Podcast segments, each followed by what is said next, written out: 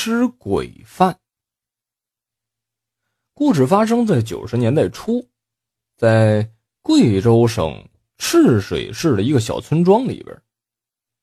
那年的小智啊，才六岁，因为还没到上学的年龄，所以他那个时候啊，每天都在村子里边跟小伙伴们疯玩，常常玩到忘记时间，直到吃饭的时候才被爸爸妈妈呀给叫回家去。那个时候啊，这农村的小朋友们玩的基本上最多的游戏。那就是捉迷藏了。有一次，天色阴暗了下来，可是小伙伴们呢还没玩过瘾呢，就准备啊啊玩最后一次，然后就回家。当那个被抓的那个孩子啊刚闭上眼睛，趴在墙上数数的时候，小智撒开腿就往一个方向跑。这最后一把，他可不想第一个被抓着，所以他这心里边啊。早就想好了一个地方，等游戏开始，他就拼了命的往那个地方赶。他要去的地方是村子后边的一间破旧的老屋，已经很久都没有人在那儿住了。当时小智还是沾沾自喜，心里边想着，他们肯定猜不到我躲在这儿了。又过了一会儿，等天色呀完全的黑下来了，小伙伴们一直也没有找到小智。就以为他早是回家去了吧，所以就散了。其实他当时并没有回去。爸爸妈妈见他这么晚了还没回来，也急急忙忙的出去找。但是问了好几个一起玩的小孩啊，都不知道他去了哪儿了。直到一个村民大叔跟他爸妈说呀，好像是看着小智往村后边的老房子去跑了。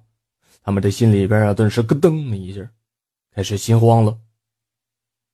村里的大人们都知道，这老房子以前住的是一孤寡老人。自从他死了之后啊，他们常常听到别人说这房子里边闹鬼，加上老人又无儿无女的，所以这房子就一直空着。爸妈为了找小智，也顾不上害怕了，就跑到那个老房子去看。但是刚走到老房子门口的时候啊，他发现那门是锁上的。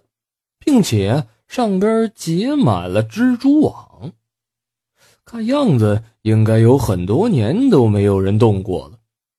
小芝那会儿非常调皮呀，妈妈担心他会不会从别的地方钻进去了，他就趴在那个窗户上往屋里看。可是那屋子里边啊，空荡荡的，并没有可以藏人的地方啊，只有一张破桌子放在屋里的中间靠墙的位置上。上边摆着那个过世老人的遗像，显得阴森诡异。儿子不在这儿啊！妈妈看了屋子里边一眼之后，跟爸爸说：“那肯定是老卢看错了，咱们还是快走吧，去别的地方找找。”爸爸比较迷信，刚到这个老屋里啊，就觉得浑身的不舒服，而且又没找到小智，就催着妈妈赶紧的离开这。妈妈又冲着四周叫了小智几声，没有人回答，这才跟着爸爸呀准备要走。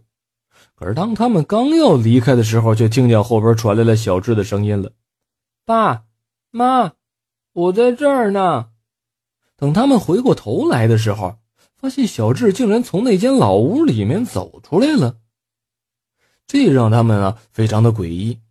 小智当时的记忆也是十分的模糊的。他只记得当时身子特别的难受，一下就扑到妈妈的怀里了，然后就是浑身直发抖。妈妈也看出来了，他的脸色非常苍白，就焦急的问道：“儿子，你怎么了？哪里不舒服啊？”可是小智当时疼的根本就说不出话来，爸爸妈妈只能先把他抱回到家里。他们当时以为可能是着凉了，回去呀。喝点热水应该就没事儿。可是到家之后啊，小智却疼得越来越厉害了，整个肚皮都胀起来了。他躺在床上翻来覆去的说：“哎呀，我肚子疼！哎呀，肚子好疼啊！”而且额头上还不断的渗出汗水来。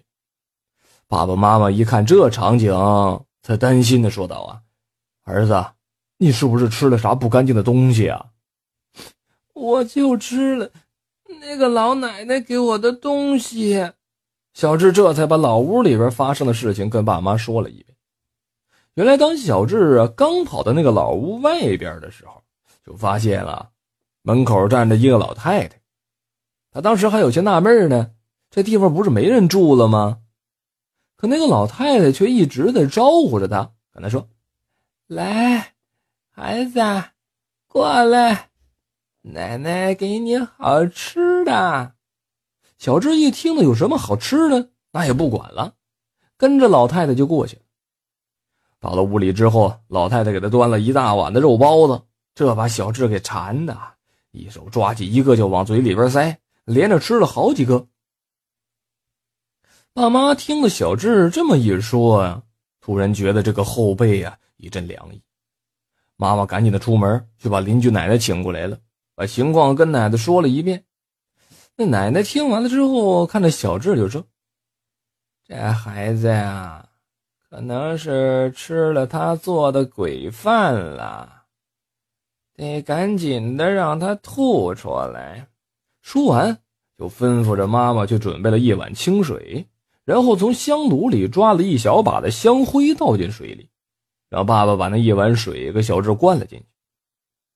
也不知道是那碗东西确实有效果啊，小智啊，喝完了之后，反正就开始大大的吐起来了。